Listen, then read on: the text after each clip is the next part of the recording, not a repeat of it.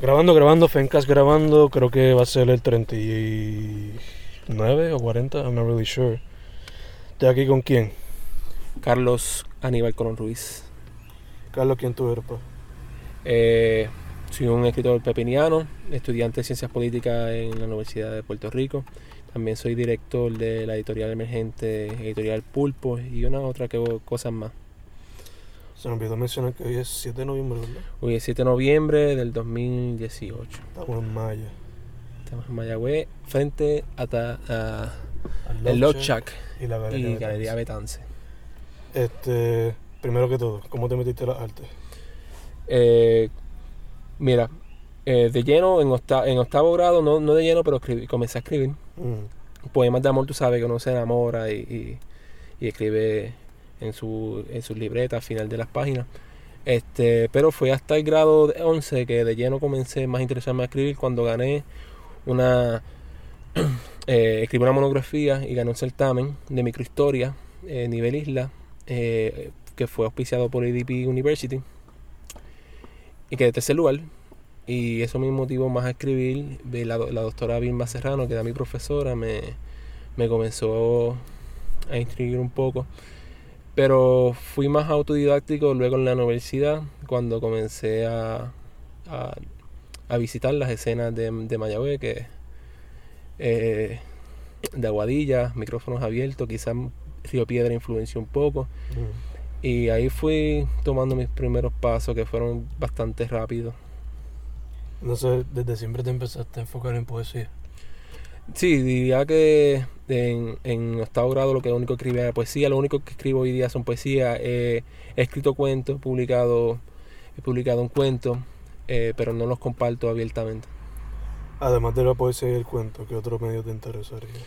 ¿O te interesa? Me interesaría mucho eh, la monografía, lo, que- lo que fue la monografía, que viene siendo un ensayo, un, un proyecto de historia, pero es algo que me, me, me gustaría más de lleno, ¿verdad? Este, que, que tenga, que esté involucrado con los estudios.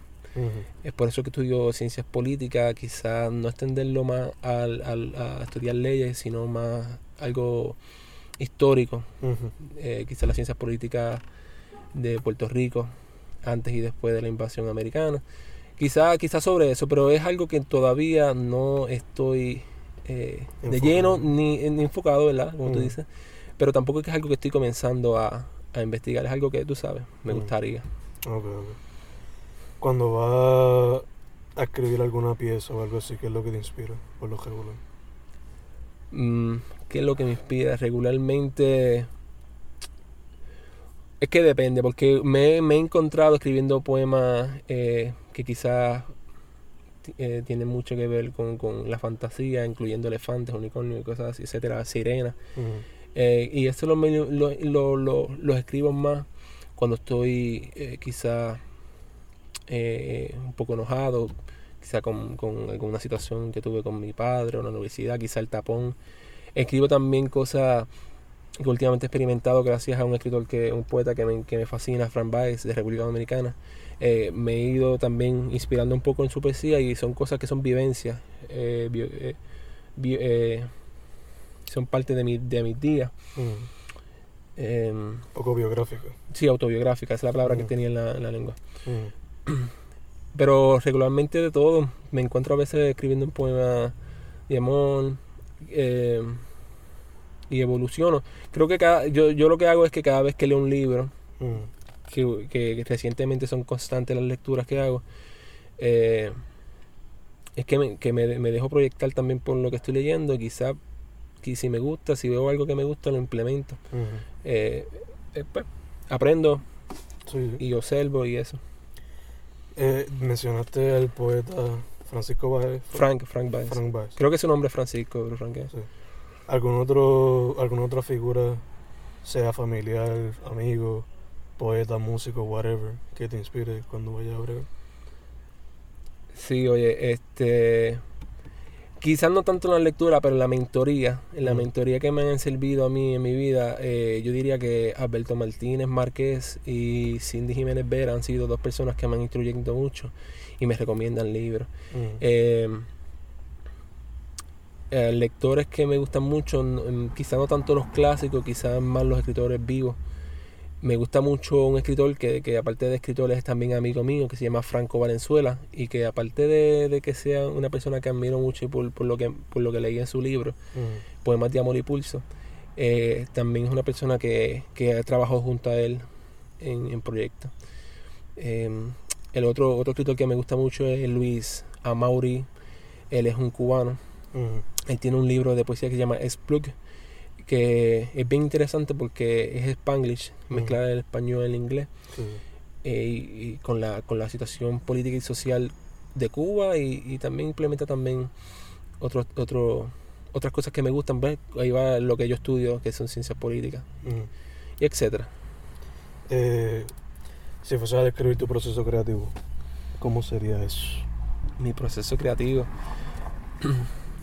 bueno, el, yo vivo en un lugar de mucho bullicio y es bien difícil sentarme a leer y a escribir con calma. Mi padre eh, tiene impedimento y tengo que estar levantándome de la cama o salir de mi cuarto para ayudarlo, levantarlo, llevándolo al baño. Mm. Eh, tengo trabajo, tengo que ayudar a mi madre, tengo un perro que ladra. Mi proceso de creativo es tratar de canalizar, tratar de, de- de apagar el mundo que tengo alrededor, que es muy, muy ruidoso. Un barrio que se pasa chillando goma, ¿verdad? En San Sebastián, es cierto. y, con- y llegan los, los volky a todo volumen y los jeep. Este, y trato de, de no escribir sobre eso, aunque si lo hago no lo, no lo comparto. Mm. O trato de callar el mundo, trato de callarlo. Mm. Y escribo muchos poemas eh, que me gustaría, me gusta eh, resumirlos moribundos. Ahí quizá hay un poquito de, de, de- relación con eh, Rimbaud. Mm. Quizá pronuncio su nombre mal porque es francés.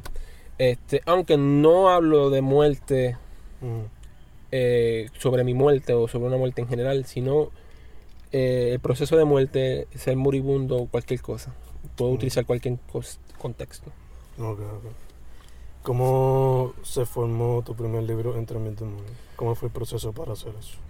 Mira, yo creo que yo creo que fue algo un poco más bien, perdón, bien eh, rápido, bien, creo que me asfixié, pienso que me apresuré demasiado, aunque ya yo llevaba queriendo publicar algo un año anterior de eso, siendo obviamente una persona desconoce, eh, que desconoce de- del tiempo, ¿verdad? Mm. Del mundo artístico en Puerto Rico, de las escenas, de, de, de, de en sí de todo, de la literatura misma. Mm.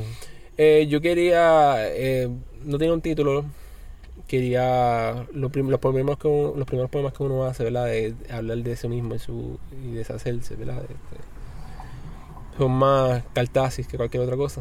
Mm. Y lo que yo hablo prácticamente de ese libro es que lo divido en cinco carpetas. eh, verdad, deseo, lucha, vida y amor. Y trato de que cada uno sobreviva con el otro. Es decir, amar la lucha, vivir el deseo, desear el amor, etcétera, etcétera. Ujú. Cualquier tipo de conexión que se pueda, ¿verdad? Eh, adquirir con, esa, con, con esos cinco demonios. Mm. Este, que al final terminé editando dos o tres veces y la edición que hoy día eh, eh, tengo impresa es diferente, muy diferente a la primera y tengo que agradecer a Antonio Acevedo que me ayudó a, a- a publicar el, el- el libro. Y cuando viniste a hacer el segundo, Los Tres Corazones del Tiempo. L- ok, hay un libro que me encanta mucho, Mm. eh, se llama El libro del tiempo. Eh, coño, se me olvidó el nombre de ella. Eh, Del autor. de la autora, sí. Ok. una autora puertorriqueña. Cualquier cosa, cuando tenga, le- tengo el libro en casa, eh, cuando terminen de leer el- los comentarios, quizá en los comments de este podcast pongo el título de la autora. Para no, pa no dejar pausar el podcast. Este, el libro habla mucho sobre el tiempo como, un, como algo que no debería, que, que existe, pero que, que no importa. Mm. Y yo quería llevar eso en mi libro. Con el cuento, con los micropoemas, con los versos libres, que, está- eh, que, que versos libres, pero son poemas un poco más extensos. Ujú. Eh, que está en el libro, que no importa qué suceda con el tiempo, aunque te dé la razón, aunque no te dé la razón, aunque esté muerto, aunque no esté muerto, aunque o sea, lo tomen por de- de- de- lo tomen como un objeto de, capital o no, Ujú. eh, es que realmente el tiempo no importa, etcétera. Ok. El libro lo producí bien rápido después del primero, Mm. con mucha hambre, ¿verdad? Con, con- obviamente igual que el primer libro, con mucho desespero y obviamente el libro eh, La edición de hoy día tampoco es la misma. Pero bien, bien importante destacar esto, Fernando, es que eh, si yo no hubiera creado esos dos libros, quizás no hubiera publicado ya internacionalmente, quizás no hubiera sido invitado a, Cuba a otras lecturas, quizás no hubiera hecho la, alianza, quizás no estuviera aquí. So, quizás yo no, lo, yo no puedo ver esos dos libros con las malas críticas o las buenas críticas o etcétera, que realmente al final del día no importan eh, eh, cuando se trata de evolución. pienso que tengo mucho que agradecer. lo veo más como una una evolución, una motivación. Y obviamente, como me dijo Richard eh, Rivera hace poco, es siempre que eh, los próximos libros que publique sean mejor y mejor y mejor y cada día. obviamente para uno mismo, para el autor. Sí, siempre pulir. Siempre pulir. Eh, las antologías, ¿cómo fue que llegaste, qué te motivó a hacer la, la antología y tomar el rol de editor en vez de autor? Eh, tengo que, eh, tengo que voy a aprovechar la oportunidad, Fernando, para de, tengo que decirlo, ¿verdad? Porque lo he dicho muchas veces. Yo no soy una persona, yo no soy un editor. Mm. Yo tengo editores que trabajan conmigo, en los mm. cuales yo participo también en el proceso creativo y de edición, pero no me gusta considerarme editor, porque quien hace ese trabajo es Kelly Díaz mm. o Camille Valentín. O corrección, que no es lo mismo y se puede confundir. Este, pero sí, yo influyo, yo tengo ideas, yo sé lo que yo quiero llevar con los libros que publicamos en Editorial Pulpo. Sobre las antologías, dejando atrás un poco la incertidumbre revolucionaria, me gustaría destacar Lámpara. Este, yo tomé ese rol de liderato porque me gustaría haber creado un guía y que me imagino que es lo que tú también quieres hacer con, eh, con Vox Populi es una guía de escritores que las personas pueden eh, eh, encontrar en diferentes medios en un mismo lugar. Pueden encontrarla ahí y mira, si hay, hay veces que no saben qué libro comprar en la mesa de pulpo y hay cinco o seis escritores que están en esa, en esa mesa y no sabes cuál comprar, pues compra lámparas y ahí los vas leyendo y ahí vas interesándote, mira, me gustó más, más Camil que, que, que este otro, etcétera, etcétera. Y esa guía puede servir para mucho. Y lo más importante es que no, no solamente son escritores jóvenes y talentosos, sino que son multinacionales. Hay escritores jóvenes eh, de Argentina, de Chile, México, Francia, Cuba y, y, Puerto Rico. Y cuando digo jóvenes no digo de corta edad, digo jóvenes que están comenzando ¿verdad? A, a pulirse en la literatura. Quizás publican, tienen quizá 40 años, pero publicaron su primer libro hace poco. A eso me refiero cuando digo jóvenes escritores. Mm. Y que sea una guía, ¿verdad? Y que, y que obviamente lo que sirva de que sirva para que los escritores puertorriqueños salgan de Puerto Rico y los escritores internacionales entren a Puerto Rico, como lo va a hacer el libro de Franco Valenzuela, que tengo el honor, ¿verdad?, de, de, reeditar su primer libro por Matías Moripulso con una editorial Pulpo.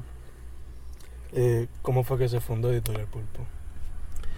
Em, es algo que tú también sabes, es que existen varias plataformas, existe Amazon tiene, ofrece esta plataforma. Sí, sí. Y yo veía que muchos libros pues, usaban los mismos templates. Lo que estoy diciendo, o sea, los mismos templates. Quizá la edición era como mis primeros libros que, que edité con, con Anthony, que eran doble espacio, una gramación que no es completa, que quizá mismo Anthony sabe esto hoy día. y, y tú también, y todas las personas que saben bregar con la plataforma lo saben. Entonces yo quería crear un espacio donde estos escritores no tuvieran que pasar por esa experiencia de que publicaran un libro y el libro tuviera el mismo template de todo el mundo, mm. tenía la misma diagramación, que se autoeditaran, que yo considero que es el primer error que, que, que, que hacen las personas que se autopublican. Entonces yo que hice, un hice este grupo, diseñador gráfico, que ya es Rivera, que aparte de ser el, diseñador gráfico es la pareja de mi hermana, que es familia. Mm. Y Camille Valentín, que es como mi hermana, y llegamos, creamos una idea después de lo que María, que es bien importante destacar que esto es post María, en nuestro tiempo sin luz, sin agua, sin movernos. Pues fuimos creando lo que es Editorial Pulpo. ¿Por qué Pulpo? Pues ahí mismo, eso está inspirado en mi segundo libro, que la cubierta era un pulpo. Mm. Las personas en, más en Piedra que acá me están diciendo últimamente Carlos Pulpo. Mm. Eh, entonces las personas me estaban identificando sí, con Pulpo me, me, pareció me pareció ponerle editorial Pulpo. No, entonces no, no quería convertir lo que era el colectivo de la Alianza en una editorial, porque todos sabemos que existe una editorial que se llama la Alianza, la Alianza Editorial. Quizás era un colectivo de diferentes de plataformas artísticas, este es más, esto es simplemente literatura, esto es una, esto es una editorial de que publica libros. Eh, y nos quisimos eh, ser un poco más, yo personalmente, perdón, como líder de la, de, de la editorial, eh, serlo, que, que, que sirviera algo, algo formal, algo que le diera esperanza a los jóvenes escritores, un- una oportunidad que no han tenido, quizás escritores que han sido rechazados Sí, por sí. esta editorial y no ha sido rechazado porque su escrito no sirve, que es bien importante destacar. Es que quizás muchas editoriales tienen un calendario que dura dos o tres años, ya saben qué libros van a publicar en el 2021. Ujú. Y el mejor ejemplo es Isla Negra, ya tienen libros que se saben cuándo se van a publicar y tienen series Sí, sí. y, y etcétera, etcétera. Que tiene su propio schedule y todo. Yeah. Y, y- y- igual este Ediciones Agua Dulce tiene el 2019 lleno y ellos no reciben eh, es- Transcripts. yeah, nosotros sí eh, tenemos una mezcla, aceptamos libros y también nos gusta invitar Mm. a otros escritores. Pero, etcétera, etcétera. Eh, ¿Cómo dirías que tu trabajo es una reflexión de ti y de tus alrededores? Tu ambiente. ¿Cómo diría que mi trabajo es una reflexión de mí y mi ambiente? ¿Cómo yo influyo, no? Yeah, like, por ejemplo, este, este poema, ¿qué dice de ti? O de tu ambiente. Algo así. Entiendo, entiendo. Sí, este, lo que yo creo, yo trato de no incluirme mucho, aunque sí, al final del día todos los hacemos. Este, Aunque sea una pizca, sí, aunque sea una, un chin chin. sí, una gotita de, Mm. de, de alma. Pues yo no, no, no, cuando yo escribo no pienso en que voy a escribir sobre mí. Trato de, de trato, es que como dije en la presentación hace poco, es que Mm. yo la poesía es algo que está en todos lados y los poemas son pequeñas jaulas. Mm. que tú las vas capturando. Y eh, lo mismo pasa con los poemas. Yo trato de capturar poesías que están en ciertos lugares, contextos y qué sé yo, y trato de no, no, no cerrarme a mí mismo en ellas. Mm. Aunque sí, porque también he escrito, como te estaba comentando anteriormente en el podcast, escribo cosas que me pasan día a día, este, que quizá yo divido, divido lo que escribo. Sí, sí, sí. Sí. Quizás no, quizá, quizás no es una pregunta que pueda contestar ahora mismo con mayor eh, Profundidad. Sí, profundidad. ¿Qué piensas del estado de la arte en Puerto Rico? Basándote en tu experiencia por ahora. Claro, mi experiencia. Eh, es rico, pero aquí tenemos que extrapolar un contexto más político y capital y cultural también, como es que poco a poco la cultura que está tratando de, de meter en Puerto Rico, la norteamericana, Mm. y el que los mismos gobiernos puertorriqueños han querido eh, ocultar este con el mismo inglés y miren seguimos hablando español ahora somos bilingües para acabar de joder Mm. nos tratan de meter el inglés mira ahora somos bilingües ustedes no Mm. jokes on you este el estado del arte es muy rico y, y- y que quizás la- está mal entendido por una sociedad conservadora eres artista mira te metes droga eres artista mira eres un quedado no vas a servir para nada Mm. y la educación, obviamente. Estamos más fomentando la- lo que es la historia. La historia falsa también, porque los libros de- te dicen lo que es la ley Jones, pero no te dice por qué existe la ley Jones. Este, y en vez de implementar la, las artes como algo que sirve, que es útil, que, que puede convertirse en un trabajo, que puedes vivir de él. Y aquí en Puerto Rico, pues no. Obviamente yo trabajo en un supermercado, yo no vivo de editorial pulpo. Sí, sí. Este, y yo tampoco, este, yo tampoco lo veo como un negocio así de que yo pueda vivir con, conmigo, porque los mismos escritores no podrían pagar porque son jóvenes escritores. Mm. Este, sí la veo con mucho, con mucho éxito. Quizás los de la diáspora se manifiestan más que los de la isla, quizás no. Eh, los escritores de Puerto Rico están saliendo, eh, fomentando la arte, pero me estoy hablando más de los escritores. Este, están saliendo a festivales de toda la isla, eh, festivales fuera de la isla, que sí, en México, en Filadelfia, en la Cuba, en, en, Latinoam- en Latinoamérica, en Medellín, en diferentes partes del mundo, en España. Lo que, lo que pasa es que es en Puerto Rico. hay éxitos, pero ¿qué pasa? ¿Qué, ¿Cuál es la pregunta? ¿Qué pasa política, culturalmente y socialmente con la arte? Mm. Quizás no se da tanto interés como debería, tristemente. O importancia, Sí, o, o quizá me sirve. ¿Para qué, ¿Para qué la poesía es útil? ¿Para qué es eso? ¿Para qué me sirve un cuadro en la esquina? Eso, esas preguntas son las que tenemos que contestar. Política, en la educación, social y, y sobre todo, que para mí es lo más importante, la cultura. Mm. Basándote en lo tuyo, los pros y los contras de ser independiente. Um, tienes que. En mi experiencia, ¿verdad? Sí, sí, sí. Tuve que aprender a cómo mercadear mi producto, ¿verdad? Viéndolo un, momen- un poco más de, de- como fuera un- un- una cosa que se vende y que es así, ¿verdad?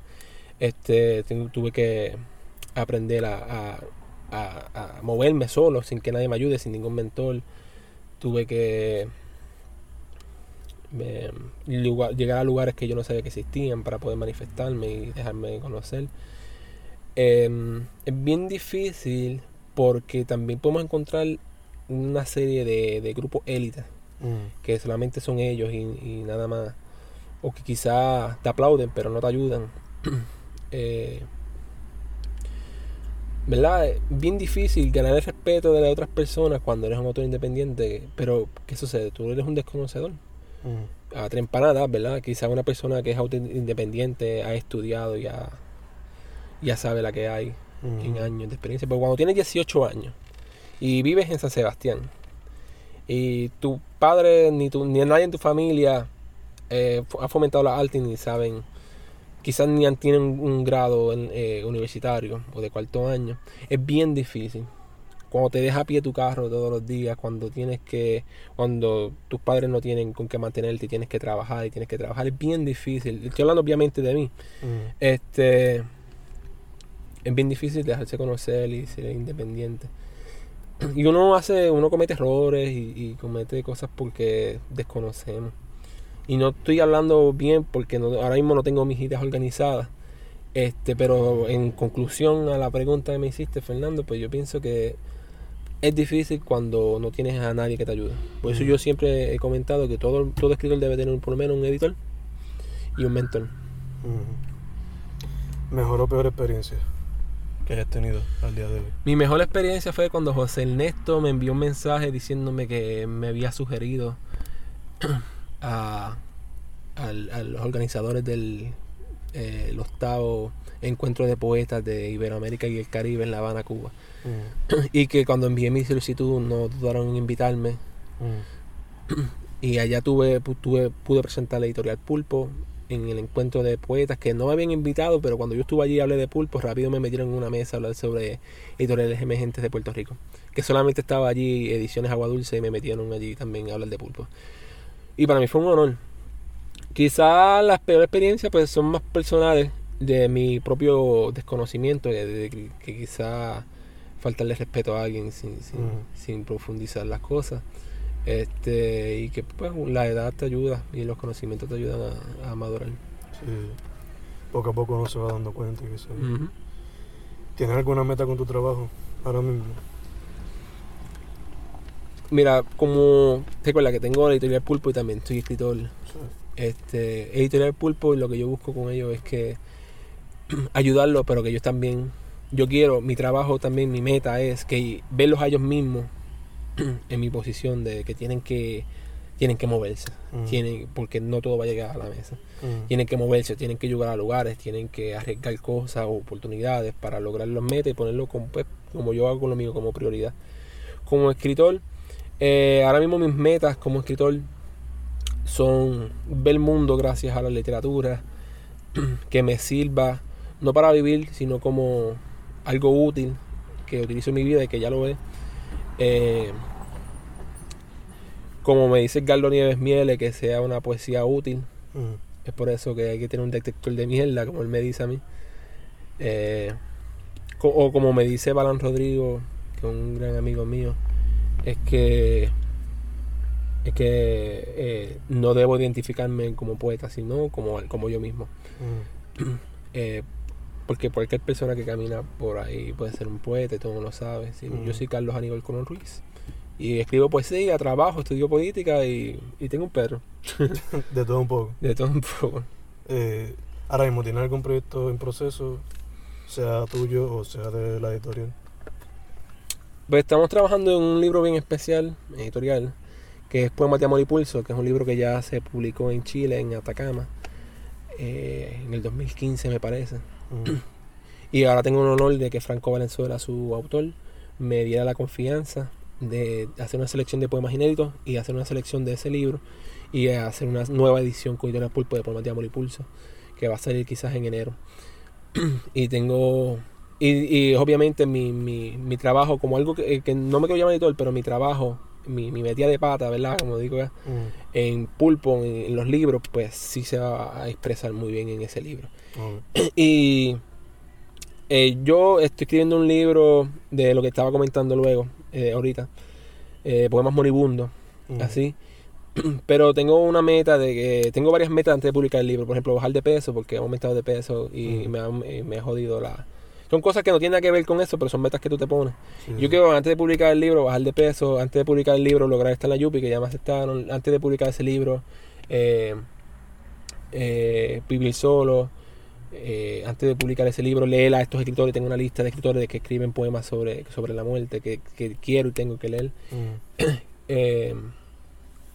el proceso de creación de ese libro, pues no, no voy a, yo no voy a decirme el año que viene va a publicarlo.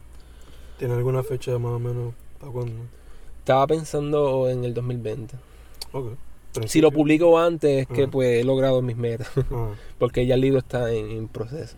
Escribo, no escribo, escribo, no escribo, escribo, no escribo. escribo, Y poesía, porque no, no lo sé, mano. No, no.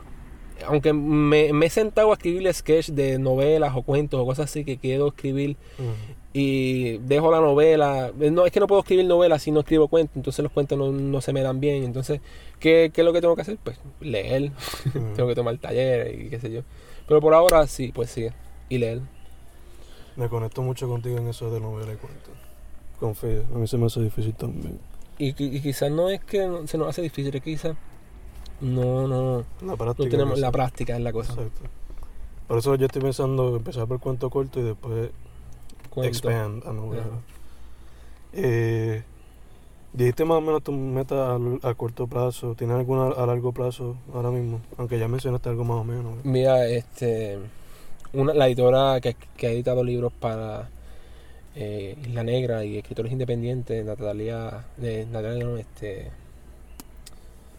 Mariana González, ella dio un foro en, de autopublicarse, pero no autoedición en Festival de Palabra, que me dio el espacio también para hablar de pulpo. Ella me motivó mucho a estudiar la edición y, me lo he puesto últimamente como meta, pero por ahora, a largo plazo, es graduarme en mi bachillerato. A largo plazo, me gustaría estudiar fuera de Puerto Rico y quizás estudiar la edición. Obviamente, tengo una editorial. Eh, otras metas a largo plazo es que me gustaría. Eh, eh, lo que hizo Camille recientemente, este, viajar con un, bulto en la espalda. me gusta mucho, me gusta, me gusta mucho lo que es viajar. Y no sé, a largo plazo son cosas sencillas, como por ejemplo hacerme el tatuaje del pulpo, no sé, a largo plazo comprarle al perro mío un collar de puya que está en 25 pesos y eso me parece una ridícula. Eh, no sé, no sé, cosas sencillas a largo plazo, quizás a corto plazo.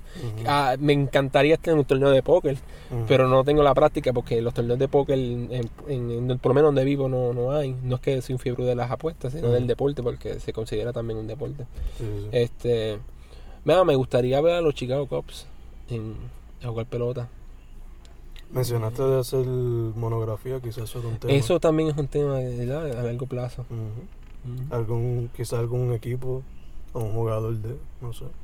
No, en verdad podría hacer una investigación de, de cómo un escritor. De hecho, eso lo hizo eh, con el pelotero de América. Lo hizo eh, Harold Acevedo, que era primo de mi padre. Hizo una monografía, un ensayo, ¿verdad? una investigación del pelotero de América.